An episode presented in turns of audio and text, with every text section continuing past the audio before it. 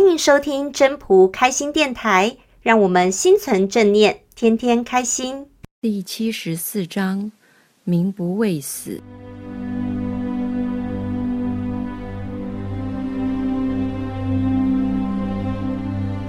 民不畏死，奈何以死惧之？若使民常畏死，而为其者，吾得直而杀之，孰敢？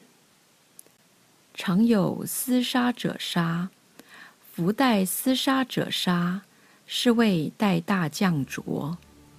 夫待大将浊者，希有不伤其手矣。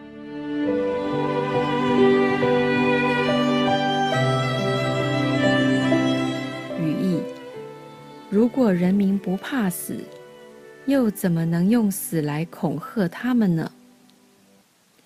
假若能使人民真的畏惧死亡，就对那些捣乱作恶的人抓起来杀掉，那么谁还敢作恶捣乱呢？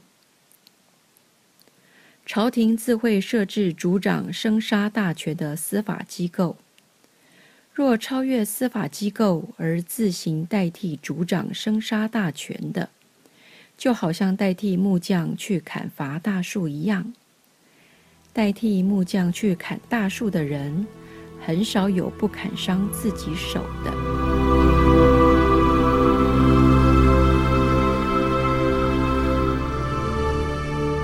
本章中心思想，读了这一章，大家有体悟到。在上位者，他有同理心吗？为什么说要有同理心？因为在上位者没有办法去了解人民想法及要求的时候，他就用自己的做法去做。当人民得不到要求起来捣乱的时候，他只认为人民为什么要起来捣乱？因为他无法了解人民。其实无法了解人民，就是无法了解自己，不知道自己应该要做什么，所以没有办法了解人民的需要，人民的想法是什么。民不畏死，就是说，一般老百姓本来就会怕死，当他已经不怕死，应该是政治上在上位者对他的压迫。让他已经不怕死。另外，也有人是说，如果我们是修道者，根本对生死都无所谓了，所以他不怕死，因为死就是生的开始。只要一直修，一直修，所以说死并不可怕。其实，二十世纪与二十一世纪。修行方式不同，可以这么说，二十世纪的做法是这样：二十世纪在推展的时候，相对的是以类似恐吓的方式告诉大家，你如果做了什么坏事，结果就会怎么样怎么样。这在无形中会引导大家往人为的方向去。在二十一世纪。我们是要往积极正面的方向去，让大家不要害怕死亡。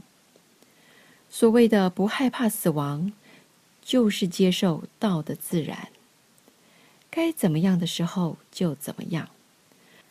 这是我们目前最重要去推行宇宙自然法则的理念。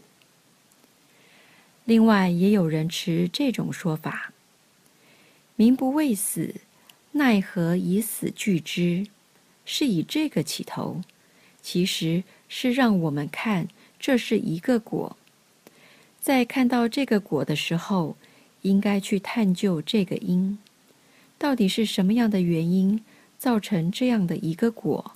要先厘清，才有办法去处理事情。如同我们在跟别人聊事情的时候，应该要能够厘清事情的缘由。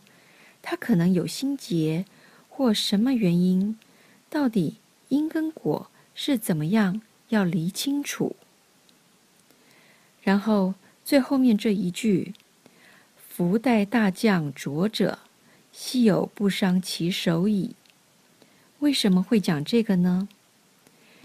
就是因为人自我膨胀了，才会觉得要去代理做那样的工作。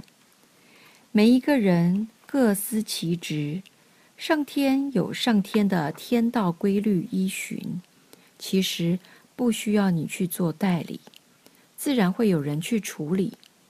但当你自我膨胀，觉得这件事你应该要做，所以才会稀有不伤其手。